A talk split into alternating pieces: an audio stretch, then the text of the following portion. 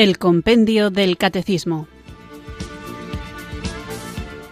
Un programa dirigido por el Padre Antonio López.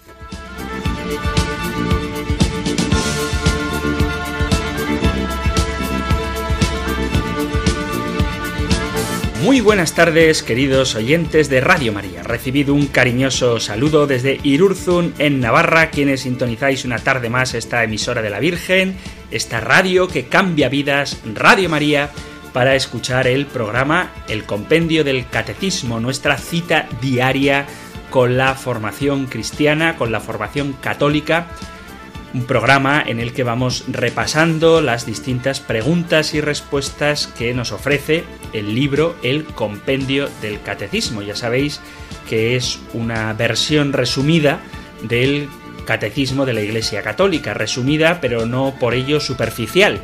Sí que es verdad que el formato que tiene es distinto y la alusión a los santos padres y a las citas bíblicas que nos ofrece el Catecismo Mayor no están en el compendio del Catecismo, pero el contenido, de manera compendiada, de ahí su nombre, de manera resumida, es el mismo, el contenido de nuestra fe, una fe que tenemos que conocer para vivirla, porque no se puede vivir aquello que no se conoce y no se desea conocer aquello que no se ama. Y como nosotros amamos al Señor, queremos conocerle, queremos vivir según sus enseñanzas y las de su Santa Iglesia, a la que el mismo Dios promete el Espíritu Santo para que le guíe a la verdad plena, bueno, como queremos vivir todo esto, como queremos tener herramientas para difundir el mensaje del Evangelio, como queremos defenderlo cuando la fe se ve atacada, pues como tenemos todas estas intenciones, Radio María nos ofrece esta herramienta que espero sea útil, que es el programa El Compendio del Catecismo. Hay que conocer la fe, entre otras cosas porque si no cualquier doctrina nos puede hacer zozobrar o dudar o sentir la inseguridad de que a lo mejor estamos equivocados. Y cuando tomamos la palabra de Dios, cuando nos dejamos guiar por la Iglesia, cuando nos dejamos mover por el Espíritu Santo, nos damos cuenta de qué bien fundamentada está nuestra fe católica. Recuerdo una anécdota cuando yo era bastante más joven, mucho más joven, muchísimo más joven, pues recuerdo, digo, en una conversación que tuve en el instituto, pues me dio por decir que no había manzana, que la Biblia no habla de la manzana, y recuerdo también que una chica me dice, a mí, por favor, no me rompas los esquemas. Entonces le parecía que descubrir que la Biblia no habla de la manzana de Adán y Eva, sino que habla del fruto del árbol del bien y del mal, pero propiamente no habla de la manzana, pues a esta compañera de instituto le parecía que negar que hubiera una manzana era romperle los esquemas, como si toda su fe estuviera fundada en el hecho de que Adán y Eva comieron una manzana. Bueno, pues esto es un poco exagerado, es una anécdota real de hace muchísimos años, pero a veces pasa, a veces pasa que uno puede estar fundamentando su fe en cosas que realmente pues no son fundamentales y no son fundamentales tus sentimientos, no son fundamentales tus emociones, no son fundamentales las modas, no son fundamentales las ideologías. Fundamentales, es decir, el fundamento lo encontramos en Jesucristo, el fundamento lo encontramos en sus enseñanzas, enseñanzas que han llegado a nosotros a través de la tradición de la Iglesia, a través de la Sagrada Escritura y todo esto traído a nosotros por medio del magisterio de la Iglesia. Así que unidos a la tradición, fieles al magisterio, apoyados en la Sagrada Escritura, vamos allá con nuestro recorrido que vamos realizando en este programa y con esta guía, el compendio del catecismo. Para llevar adelante la misión a la que el Señor nos llama, Él no nos ha dejado solos, sino que nos ha dado el don de su Espíritu. Así pues, en actitud de oración, invoquémosle juntos, invoquemos al Espíritu Santo. Ven Espíritu, ven Espíritu, ven Espíritu.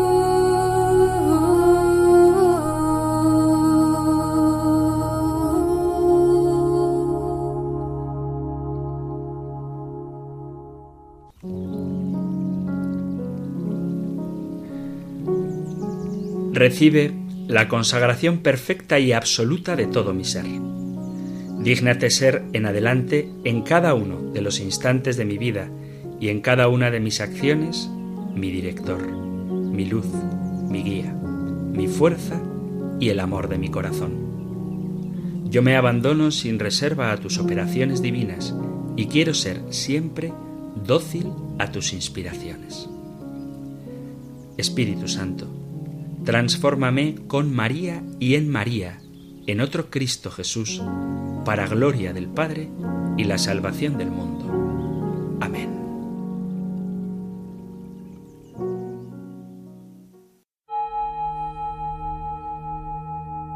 Ven Espíritu, ven Espíritu.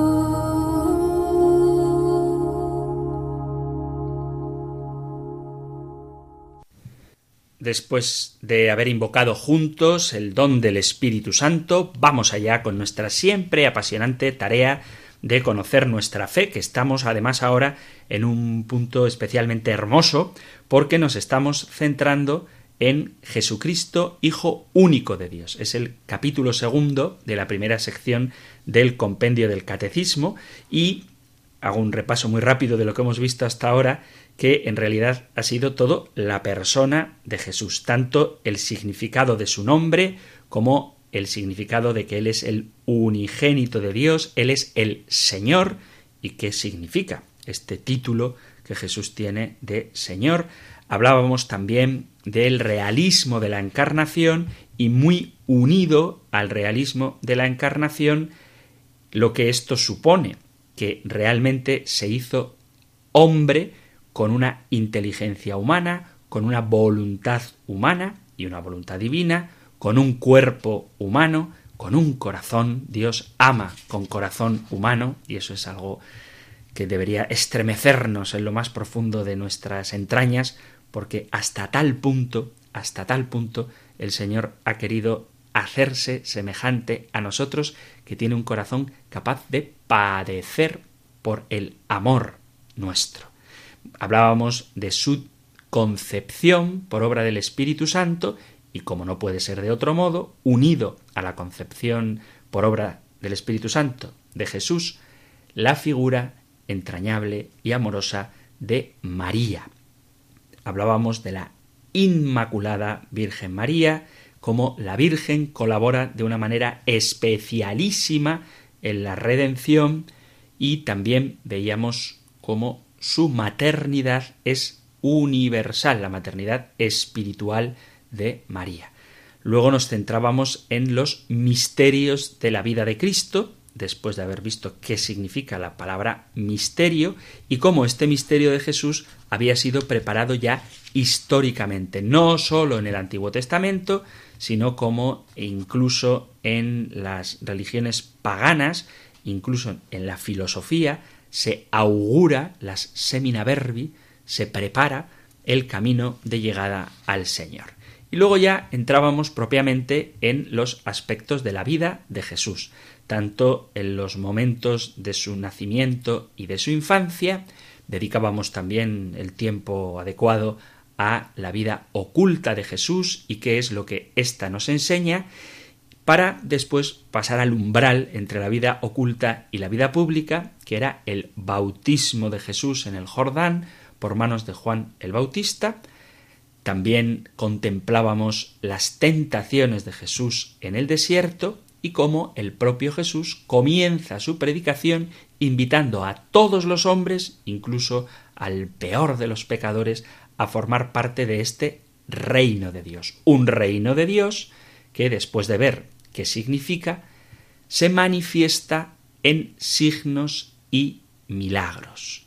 No solamente en palabras, sino que también con signos y milagros. Veíamos la diferencia entre signos y milagros, veíamos la importancia que estos tienen y cómo son acontecimientos históricos que a pesar de que tengan un significado que va más allá del hecho extraordinario, eso no significa que el hecho extraordinario no aconteciera. Los milagros sucedieron de verdad y fueron el signo de la llegada del reino de Dios, aunque tienen, precisamente porque son un signo, tienen un significado más profundo.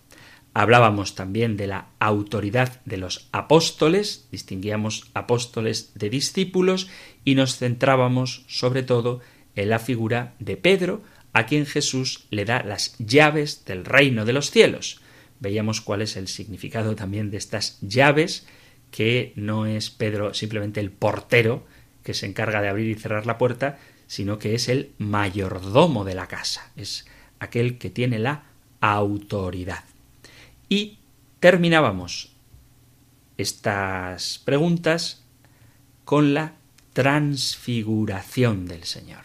¿Cuál es el significado tan grande que tiene la transfiguración de Jesús que ocurre precisamente entre la confesión de Pedro y el anuncio de su pasión. Muy importante. El último programa lo dedicábamos, como trataré de hacer al menos una vez por semana, exclusivamente a responder a las preguntas de nuestros oyentes que podéis hacer en la dirección de correo electrónico compendio arroba o en el número de WhatsApp 668-594-383. A eso dedicábamos el último programa, a las preguntas de los oyentes, pero la última de las preguntas era la de la transfiguración, la última pregunta del compendio del catecismo. Así que avanzamos un poquito más. Veis también cómo vamos viendo los distintos tiempos litúrgicos. El año litúrgico tiene esta importancia de que no se deja nada por alto.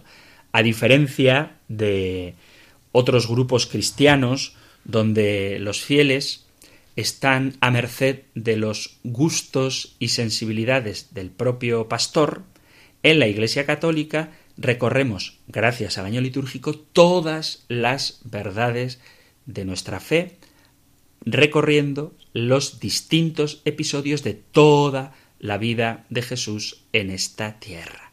Esto lo digo porque si uno tuviera que predicar solamente de aquello que más le conmueve, pues a lo mejor alguien se centraría en la pasión, de la que hablaremos muy pronto, otro se centraría en la predicación o en la misericordia de Jesús o en el poder de sus milagros, otros en las enseñanzas morales de Jesús. Todo está muy bien, pero si el pastor, el líder de la comunidad, es el que decide de qué se habla, pues probablemente hable siempre de aquello que a él le parece más interesante. En la Iglesia Católica, entre otras muchísimas riquezas, el sacerdote no decide qué lecturas de la Sagrada Escritura elige, sino que, fiel al calendario litúrgico, recorriendo año A, ciclo A, ciclo B, ciclo C, Evangelio de Mateo, Evangelio de Marcos, Evangelio de Lucas, vamos viendo todo lo de la vida de Jesús, absolutamente todo. Y sabemos, además, qué es lo que toca porque el año litúrgico, vuelvo a repetirlo, nos va indicando estos momentos de la vida de Jesús. Bien, vamos con el último de los apartados, con la última de las preguntas de este apartado sobre Jesús y sobre su vida pública, porque muy pronto, después de la pregunta de hoy, pasaremos a otro apartado que es propiamente el de su pasión. Pero antes de la pasión hay un momento de inflexión que marca la frontera entre su predicación pública y su entrega por nosotros hasta la muerte y muerte de cruz. Lo que vamos a tratar hoy lo encontráis en el Catecismo Mayor, en las preguntas o en los puntos 557 al 560 y luego en el 569 y 570. Escuchamos nosotros ahora la pregunta número 111 del compendio del Catecismo.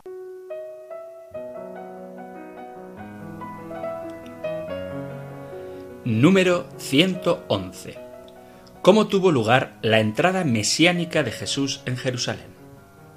En el tiempo establecido, Jesús decide subir a Jerusalén para sufrir su pasión, morir y resucitar como rey Mesías, que manifiesta la venida del reino, entra en la ciudad montado sobre un asno, y es acogido por los pequeños, cuya aclamación es recogida por el Santus de la misa.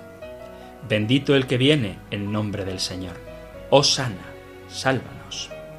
Con la celebración de esta entrada en Jerusalén, la liturgia de la Iglesia da inicio cada año a la Semana Santa.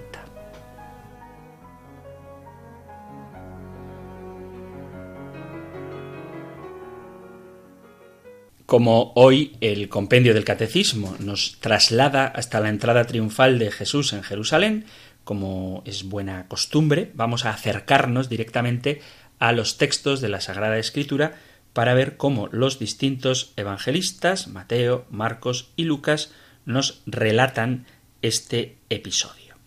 Empezamos pues con el Evangelio de San Mateo, que en su capítulo 21 nos narra este acontecimiento capítulo 21 a partir del versículo primero y hasta el versículo 11. Cuando se acercaban a Jerusalén y llegaron a Betfagé, en el monte de los olivos, envió a dos discípulos diciéndoles Id a la aldea de enfrente. Encontraréis enseguida una borrica atada con su pollino. Los desatáis y me los traéis.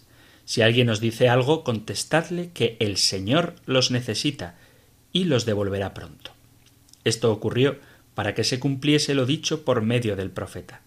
Decid a la hija de Sión, mira a tu rey que viene a ti, humilde, montado en una borrica, en un pollino, hijo de Acémila. Fueron los discípulos e hicieron lo que les había mandado Jesús. Trajeron la borrica y el pollino, echaron encima sus mantos y Jesús se montó. La multitud alfombró el camino con sus mantos. Algunos cortaban ramas de árboles y alfombraban la calzada. Y la gente que iba delante y detrás gritaba Oh sana al Hijo de David. Bendito el que viene en nombre del Señor. Oh sana en las alturas. Al entrar en Jerusalén, toda la ciudad se sobresaltó preguntando ¿Quién es éste? La multitud contestaba Es el profeta Jesús de Nazaret de Galilea. Esta es la versión de San Mateo. Escuchamos ahora la de San Marcos, que la encontráis en el capítulo 11, también en el primer versículo, capítulo 11 del 1 al 11. Cuando se acercaban a Jerusalén por Betfagé y Betania, junto al monte de los olivos, mandó a dos de sus discípulos diciéndoles Id a la aldea de enfrente, y en cuanto entréis encontraréis un pollino atado que nadie ha montado todavía. Desatadlo y traedlo. Y si alguien os pregunta por qué lo hacéis, contestadle el Señor lo necesita y lo devolverá pronto. Fueron y encontraron el pollino en la calle atado a una puerta, y lo soltaron. Algunos de los presentes les preguntaron ¿Qué hacéis desatando al pollino? Ellos les contestaron como lo había dicho Jesús, y se lo permitieron. Llevaron el pollino, le echaron encima los mantos, y Jesús se montó. Muchos alfombraron el camino con sus mantos, otros con ramas cortadas en el campo. Los que iban delante y detrás gritaban Oh sana, bendito el que viene en nombre del Señor. Bendito el reino que llega de nuestro Padre David. Oh sana en las alturas. Entró Jesús en Jerusalén, en el templo, lo estuvo observando todo, y como era ya tarde, salió hacia Betania con los doce. Veis que cada uno aporta un pequeño matiz diferente y después de haber leído el de Mateo y el de Marcos, vamos al capítulo 19 de San Lucas. Lucas 19 a partir del versículo 28.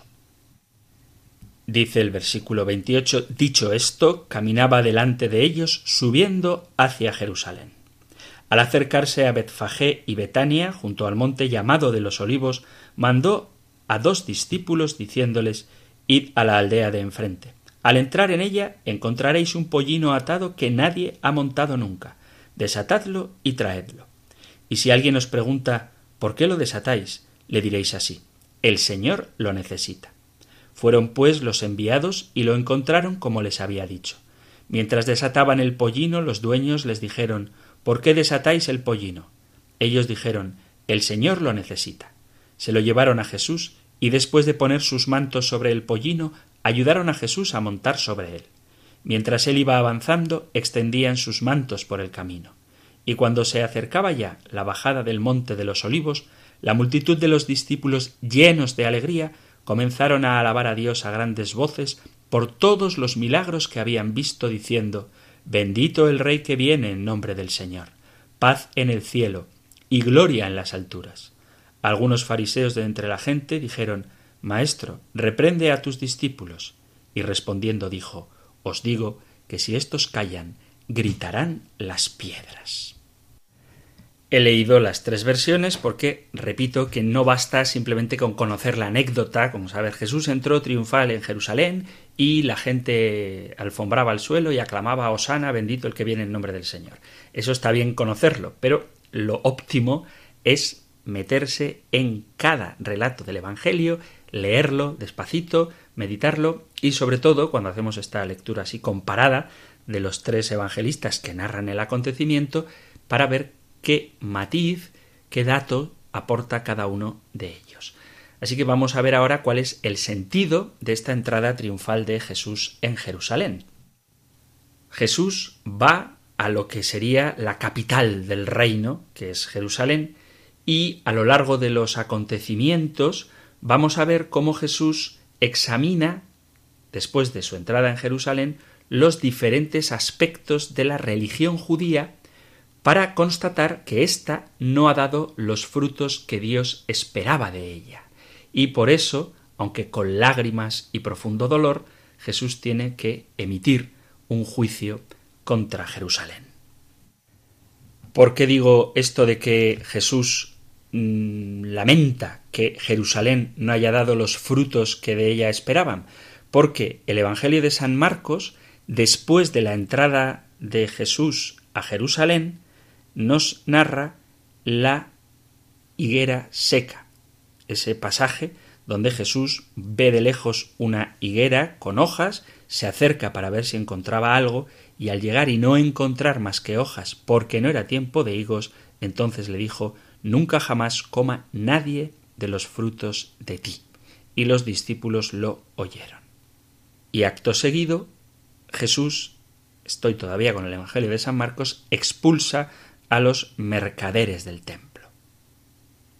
Y cuando salen del templo, después de este acontecimiento, Jesús y los discípulos pasan de nuevo por la higuera a la que acaba de maldecir y dicen, Maestro, mira, la higuera que maldijiste se ha secado.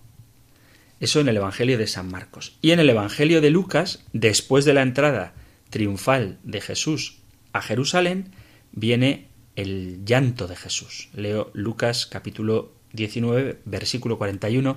Al acercarse y ver la ciudad, lloró sobre ella mientras decía, Si reconocieras tú también en este día lo que conduce a la paz, pero ahora está escondido a tus ojos. Por eso es tan importante conocer el contexto. Jesús entra en Jerusalén, pero ve que no da frutos. Jesús entra en Jerusalén y llora después sobre ella al no reconocer el camino de la salvación. Por eso insisto una vez más en la importancia del contexto. Jesús entra a Jerusalén y en los tres evangelistas, Mateo, Marcos y Lucas, luego sucede lo de la higuera seca, el llanto de Jesús sobre la ciudad y la expulsión de los mercaderes del templo, como queriendo expresar que la ciudad santa no ha dado los frutos o no ha reconocido lo que de ella se esperaba. Una de las cosas que más llama la atención cuando leemos este pasaje son las medidas que Jesús tomó para atraer sobre sí las miradas de la multitud cuando entra en Jerusalén. Esto no significa que Jesús no hubiera estado anteriormente rodeado en muchas ocasiones de multitudes que le buscaban y le seguían, pero a lo largo de todo el Evangelio se nos muestra una y otra vez cómo Jesús intenta evitar la publicidad. No voy a dar las citas, pero seguro que os suenan muchos relatos donde Jesús pide a la gente que se ha beneficiado de sus milagros que no digan nada de lo que ha sucedido, o como cuando las multitudes le buscan, él se retira a solas con sus discípulos, o bien para hacer oración, o bien para formarles en privado. Incluso cuando le quieren hacer rey, tras la multiplicación de los panes, él sale apresurado. Y ahora ¿Qué ocurre? Que Jesús ya no huye de las masas. ¿Qué pasa? Que Jesús ya no quiere permanecer en el anonimato. Lo más lógico es pensar que la manifestación que vamos a ver ahora, si hubiera ocurrido antes, se hubiera adelantado el momento de su pasión y cruz. Y no era conveniente porque Jesús dedica tiempo a formar a sus apóstoles para que cuando Él suba al cielo, sean ellos los que se encarguen de anunciar el reino de Dios. Y además el Señor siempre se da a conocer para que podamos cambiar de vida y seguirlo incluso antes de que él mismo haya ascendido al cielo. Pero si bien en su momento Jesús mantiene la discreción, hay un momento también en el que él tiene que manifestarse, porque es el Mesías prometido y como tal debe mostrarse a las multitudes que lo seguían. Y el lugar donde Jesús se tiene que manifestar como el Mesías es precisamente en Jerusalén, la capital del reino. Él es el hijo de David, aquel a quien Dios había prometido su trono y que sería el heredero de las promesas hechas al rey. ¿Y dónde, mejor que en Jerusalén, Jesús podía manifestar esta verdad? Si os fijáis, como dice el compendio del catecismo, este pasaje da inicio a la Semana Santa y resulta curioso cómo se nos presenta a Jesús como el rey esperado, y así lo reconocen las multitudes, pero que, a pesar de esta triunfal entrada, resulta que la consecuencia es su muerte vergonzosa, ignominiosa en la cruz. Tenemos que tener claro, y ya lo veremos más adelante, que la cruz no fue un acto improvisado para Jesús, que no era algo que, uy, se encontró con ello de repente. Él pretendía una cosa, pretendía que la gente le aceptara como Mesías, y resulta que, sin contar con ello, sin que esto estuviera en sus planes, lo acabaron crucificando.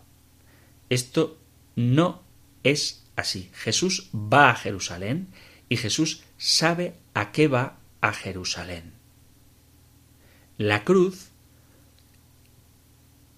no es un obstáculo ni un imprevisto, sino que es el fundamento por medio del cual va a establecer su reino. Jesús entra en Jerusalén triunfante, lo hemos visto ahora en el capítulo 11 del Evangelio de San Marcos, y luego vuelve a entrar también a Jerusalén, también desde el Monte de los Olivos, pero esta vez para ser arrestado. Os leo el relato del evangelista San Marcos en el capítulo 14. Dice, el primer día de los ácimos, cuando se sacrificaba el, el, Cordero Pascual, le dijeron a Jesús sus discípulos, ¿Dónde quieres que te vayamos a preparar la cena de Pascua? Él envió a dos discípulos, diciéndoles, Id a la ciudad, os saldrá al paso un hombre que lleva un cántaro de agua, seguidlo, y en la casa donde entre decidle, el maestro pregunta ¿Cuál es la habitación donde voy a comer la Pascua con mis discípulos? Os enseñará una habitación grande en el piso de arriba, acondicionada y dispuesta. Preparádnosla allí. Los discípulos se marcharon, llegaron a la ciudad, encontraron lo que les había dicho y prepararon la Pascua. Y luego viene ya el acontecimiento de la última cena. Pero veis cómo Jesús entra en Jerusalén, luego se va, y luego vuelve a entrar esta vez para vivir la instauración auténtica de su reino, que es la nueva alianza, la institución de la Santa Cena, de la Santa Misa, de la Eucaristía, el sacrificio que realiza y que llevará a plenitud en la pasión, crucifixión y muerte. En ambas entradas, Jesús prepara de antemano las cosas y Jesús, en ambos casos, envía a dos de sus discípulos. También, en ambas ocasiones, toma prestadas ciertas cosas. En el primer caso, un pollino, en el segundo caso un aposento alto.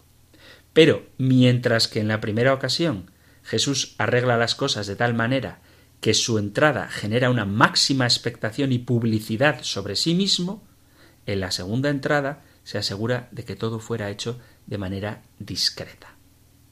También es importante ver que Jesús se presenta como el cumplimiento de las escrituras. Su entrada triunfal cumple con exactitud lo que dice el profeta Zacarías, mientras que su segunda entrada secreta lo que hace es cumplir la Pascua. De todos estos detalles vemos que Jesús quiere enseñarnos a pensar en el restablecimiento del reino de Dios en dos sentidos. En su primera entrada, una vez de que pasa el fervor popular, éste es sustituido por el odio y los mismos que en su día lo aclamaban como rey, Osana al que viene en nombre del Señor, una semana después, esos mismos gritan ante Pilato para que fuera crucificado. Tanto el rey Jesús como su reino, el reino de Dios, son rechazados públicamente. Y no son sólo los judíos quienes rechazan a Jesús, sino que también él mismo mostró su desaprobación sobre la nación judía porque no había dado los frutos que Dios esperaba de ellos. Este fracaso pone en evidencia la debilidad del ser humano para cumplir con la voluntad de Dios sin la ayuda de la gracia. Por eso, la segunda entrada, con motivo de la celebración de la Pascua, tiene tanta importancia, porque Jesús restablece una alianza nueva. Y esta alianza nueva, para un judío, tiene un significado muy importante. La expresión alianza nueva tiene un significado muy importante. Mirad lo que nos dice el profeta Jeremías en su capítulo 31. Dice Leo Jeremías 31 31. Ya llegan días, oráculo del Señor, en que haré con la casa de Israel y la casa de Judá una alianza nueva. No será una alianza como la que hice con sus padres cuando los tomé de la mano para sacarlos de Egipto, pues quebrantaron mi alianza, aunque yo era su Señor, oráculo del Señor. Esta será la alianza que haré con ellos después de aquellos días, oráculo del Señor. Pondré mi ley en su interior y la escribiré en sus corazones. Yo seré su Dios y ellos serán mi pueblo. Ya no tendrán que enseñarse unos a otros diciendo Conoced al Señor, pues todos me conocerán, desde el más pequeño al mayor, oráculo del Señor, cuando perdone su culpa y no recuerde ya sus pecados. Y esto se cita de nuevo en la carta a los Hebreos, en el capítulo 10, os leo solo desde el versículo 14. 10, 14 en adelante dice, con una sola ofrenda ha perfeccionado definitivamente a los que van siendo santificados. Esto nos lo atestigua también el Espíritu Santo. En efecto, después de decir así será la alianza que haré con ellos después de aquellos días, añade pondré mis leyes en sus corazones y las escribiré en su mente, y no me acordaré ya de sus pecados ni de sus culpas. Ahora bien, donde hay perdón, no hay ofrenda por los pecados. Vemos entonces cómo este nuevo pacto, esta nueva alianza, incluirá el perdón de los pecados y que el Señor escribirá sus leyes en los corazones. Estos son dos requisitos fundamentales para que el reino de Dios se haga realidad en el corazón del hombre, que Cristo selle ese pacto nuevo por su sangre. Por lo tanto, ante el fracaso del pueblo de Dios el pueblo de Israel a la hora de aceptar a su rey y cumplir con sus leyes, Jesús establece su reino secretamente en el interior del corazón de los hombres, y para ello era necesario que este pacto nuevo fuera ratificado por medio de la sangre de Jesucristo, por sus sufrimientos, por su muerte y por su resurrección. Por eso, esta doble entrada de Jesús en Jerusalén, una triunfal y una misteriosa, una que culmina con una expresión de alabanza que sólo se queda ahí, y otra que por esa misma gente culmina en una condena a muerte, da como fruto que por un lado el Señor se revela, pero el corazón de Jerusalén no recibe esa revelación, y por otro lado el Señor de una manera misteriosa se sacrifica, se entrega, y el fruto ahora sí de esa entrega es la nueva alianza.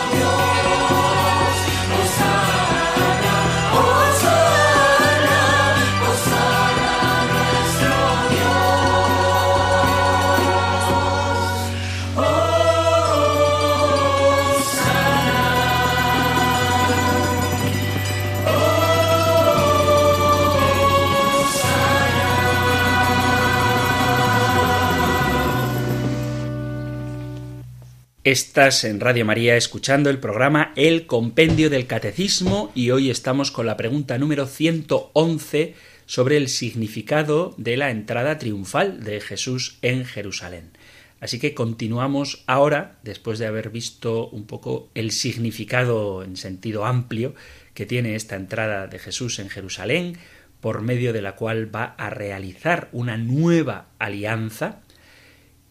Y vamos a ver un poco qué entendían los que le aclamaban como Mesías. Porque puede resultar curioso que le aclamen como Mesías un día y justo una semana después pidan su muerte. Por eso cuando le aclaman como rey, como Mesías, ¿qué quieren decir? Porque ¿cómo es posible que cambie tanto la cabeza de los que un día están alfombrando el suelo y proclamándole y de pronto, sin que haya pasado nada nuevo, le quieran crucificar.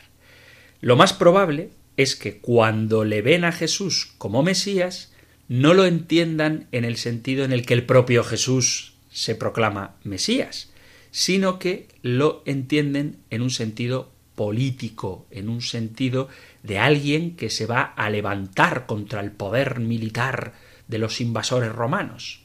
O tal vez se unieron a él porque habían oído el milagro de la resurrección de Lázaro y sentían curiosidad por verle, como nos dice el evangelista San Juan, o también, esto pasa mucho, se sentían contagiados del entusiasmo popular y simplemente imitaban lo que la mayoría hacía, o cuando se acercaron a celebrar la Pascua a Jerusalén. Entre todos ellos, ¿habría alguien quizá que entendiera que Jesús es el Rey manso y humilde profetizado por Zacarías, que por cierto creo que no he dado la cita de Zacarías, la encontráis en el capítulo 9, versículo 9. ¿Comprendían acaso que él iba a ocupar una cruz y no un trono? También hoy hay mucha gente que puede participar en la fe sin entender qué es lo que seguir a Jesús implica. O también una especie de fe masiva, como hoy por hoy esto no ocurre, pero pudo haber ocurrido en otro tiempo, en el que la gente abrazaba la fe sin entender bien quién es Jesús, simplemente dejándose llevar por la mayoría. Hoy esto desafortunadamente no pasa, porque la mayoría no acepta a Jesús. Pero todas estas manifestaciones populares de los tiempos de Jesús eran superficiales. No debemos fiarnos mucho del el efecto psicológico que puede producir en nosotros la adhesión a Jesucristo mientras eso no toque nuestro corazón. Obviamente, el aspecto psicológico, toda la integridad de la persona tiene que estar tocada por Cristo, pero sobre todo este poner su ley en nuestros corazones. El entusiasmo temporal no es garantía de fe. La garantía de la fe es dejar que germine en nuestro interior la semilla de la palabra y que nos ayude a cambiar de vida, a vivir la conversión. Porque cuando nos dejamos llevar meramente por las emociones momentáneas, ocurre, como vemos en estos relatos, que un día le aclaman como Mesías y otro día deciden acabar con él. Por eso la aceptación de Jesús o la proclamación de Jesús como Mesías no la tenemos que entender como la entendemos hoy los cristianos. Porque es el propio evangelista San Juan el que nos dice en el capítulo 12, versículo 16, explícitamente que esto no lo conocieron sus discípulos al principio, pero cuando fue glorificado Jesús, entonces recordaron que estas cosas habían sido escritas acerca de él y que le hicieron esto. Es después cuando los discípulos tienen una comprensión plena de qué significa que Jesús es el Mesías. Como decía antes, Jesús prepara anticipadamente los detalles de su entrada en Jerusalén, y para eso envía a dos de sus discípulos para que le trajeran de la aldea un pollino sobre el cual él iba a entrar montado. Y esto llama la atención, porque él podría haber entrado en la ciudad como cualquier persona caminando, pero cuando toma esta decisión quiere indicar un propósito concreto. Como ya he citado, Zacarías 9:9, Alégrate, hija de Sión, da voces de júbilo, hija de Jerusalén, he aquí tu rey vendrá a ti justo y salvador, humilde y cabalgando sobre un asno, sobre un pollino de asna. Esta es la acción profética, el signo que Jesús quiere expresar, más que con sus palabras, con este gesto en el que cumple la profecía de Zacarías. Otro detalle que se nos da es que Jesús elige un pollino que nunca antes ha sido montado. El pollino, el burro, el asno, es un animal difícil de domesticar. Por lo tanto, cuando el Señor lo monta y el animal se comporta de una forma dócil, esto expresa el poder del Señor. Además es muy significativo que para los lectores del relato la entrada de un Mesías en un burrito, aunque sea difícil de domesticar, es algo que no encaja en sus esquemas, porque ellos estaban acostumbrados a otro tipo de desfiles triunfales cuando regresaba algún general victorioso de alguna batalla o el mismo César, se usaba un carruaje dorado lleno de caballos, oficiales importantes, un desfile en el que se exhiben los tesoros y los prisioneros conquistados. Pero en contraste con todo esto, Jesús va montado en un asnillo sin prisioneros y sin riquezas para mostrar que Él se presenta a sí mismo como el príncipe de la paz, el Salvador humilde. Pero, aunque el Señor ciertamente se reviste de humildad, no faltan las muestras de aprecio por parte de la multitud. El Evangelio nos dice que algunos pusieron sus vestidos en el camino, alfombrando el suelo por donde pasaba, y otros cortaban ramas para lo mismo, para alfombrar el suelo. Esto es interesante si tenemos en cuenta que el vestido es signo de la dignidad de la persona y de la posición social que tiene. Por eso, por ejemplo, el hijo pródigo, al regreso a casa, el padre le pone un vestido nuevo, como signo de su dignidad. De tal forma que lo que expresa este texto es la superioridad de Jesús y cómo todo se postra ante él. Y aparte de estos signos, el pollino, los vestidos, las ramas que alfombran el camino, hay otra cosa que llama la atención, que son las proclamas que los presentes le dirigen a Jesús. Le dicen Osana en las alturas. La traducción de Osana es salva, salva ahora, y se empleaba para pedir a Dios la liberación. Lo que la multitud está esperando es que Dios irrumpa y salve al pueblo ahora que el Mesías ha venido. Acordaos de que por Pascua Jerusalén estaba llena de judíos venidos de todas partes del mundo, y esta fiesta recuerda precisamente la liberación de la esclavitud de Egipto. Por eso tiene tanto sentido el Osana, el libéranos, solo que la liberación que Jesús viene a realizar es mucho más grande que la salida milagrosa, ciertamente, del pueblo de Israel de Egipto, porque Jesús viene a liberarnos del pecado y de la muerte, viene a reconciliarnos con Dios. Luego le dicen, bendito el que viene en nombre del Señor. Bendito el reino de nuestro Padre David que viene. Las multitudes esperaban que Jesús iba a establecer el reino y que él mismo se sentaría sobre el trono de David como el legítimo rey de Israel.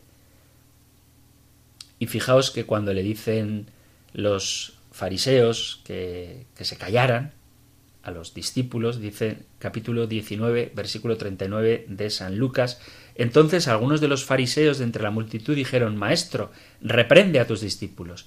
Él respondió, Os digo que si estos callan, gritarán las piedras.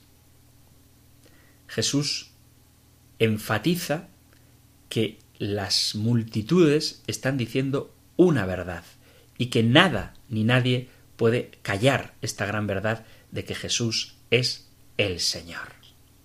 Y el lugar al que se dirige el Mesías no es el palacio, sino el templo. Porque el templo es la casa de su Padre. El templo es el lugar donde mora Dios, y ahí es a donde Jesús se dirige pero el pueblo no quiere reconocerle y por eso Jesús llora sobre Jerusalén.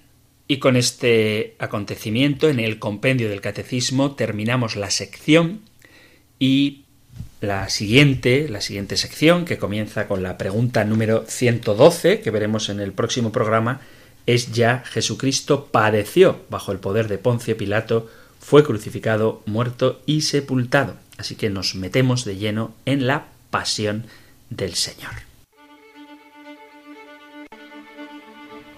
Pero eso, queridos amigos, queridos oyentes, será ya a partir del próximo programa. Así que vamos ahora a responder a alguna de las preguntas o de las intervenciones que vosotros, queridos oyentes, habéis dejado o bien en el correo electrónico compendio arroba o en el número de teléfono de WhatsApp, donde podéis dejar si queréis un audio o un texto escrito, lo que más os guste, en el 668-594-383. 668-594-383, el WhatsApp o correo compendio arroba radiomaria.es.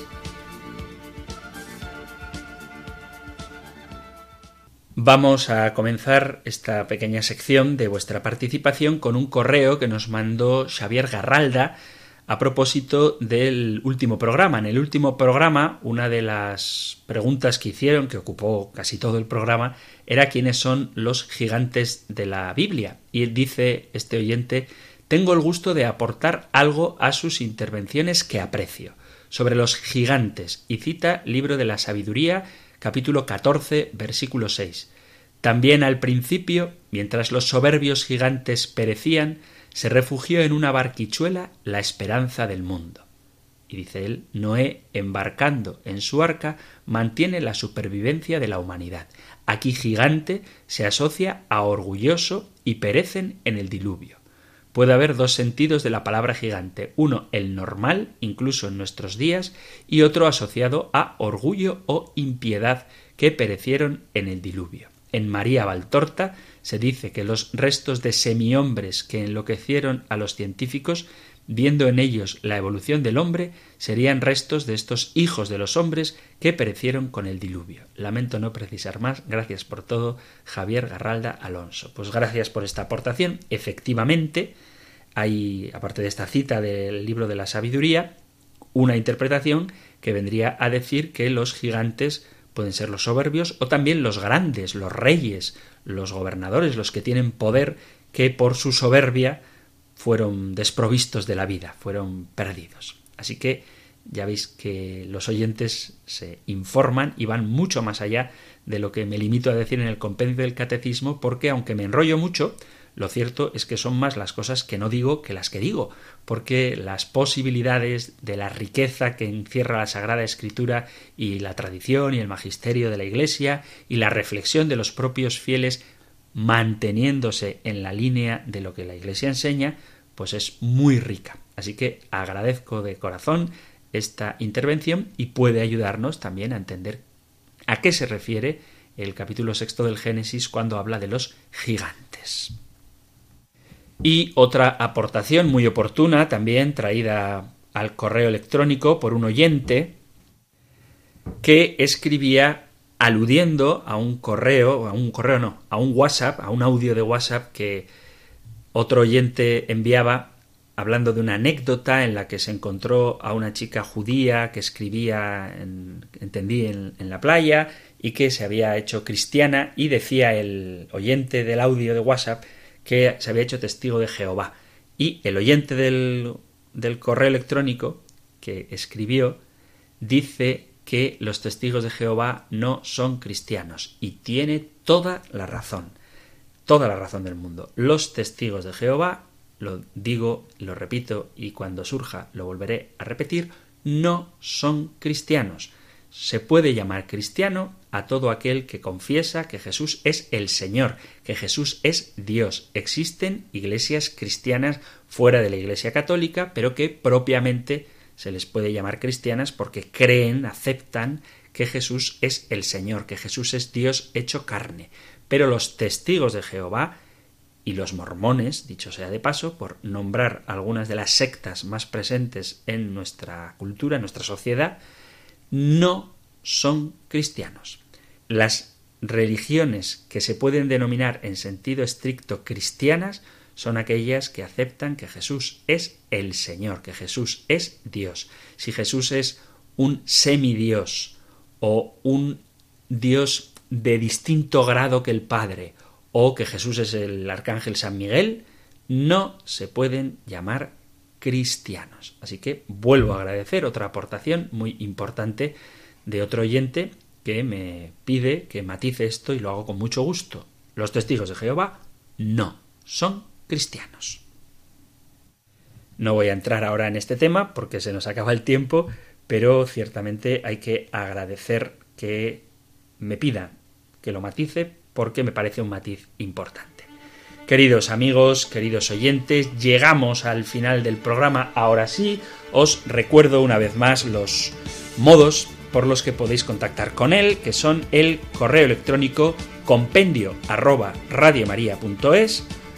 donde podéis dejar, ya veis que no solo preguntas o testimonios o discrepancias, que a veces las hay, sino también aportaciones que a mí se me pueden pasar por alto o que creéis conveniente matizar. Pues feliz de poder compartirlas en antena, compendio arroba radiomaria.es o número de teléfono de WhatsApp, solo WhatsApp, 668 594 383 668 594 383 donde podéis participar del programa y cuando haya tiempo lo haremos en las emisiones habituales o una vez a la semana por lo menos, siempre cuando haya materia, que de momento tenemos abundante, dedicaremos un programa especial, específico, para vuestra participación. Terminamos ahora, como cada día, invocando la bendición del Señor y sacándola de la Sagrada Escritura del libro de los números. El Señor te bendiga y te proteja, el Señor ilumine su rostro sobre ti y te conceda su favor, el Señor te muestre su rostro y te conceda la paz. Muchísimas gracias por estar ahí, gracias por escuchar el compendio del catecismo y si queréis, volveremos a encontrarnos en un próximo programa. Un fuerte abrazo.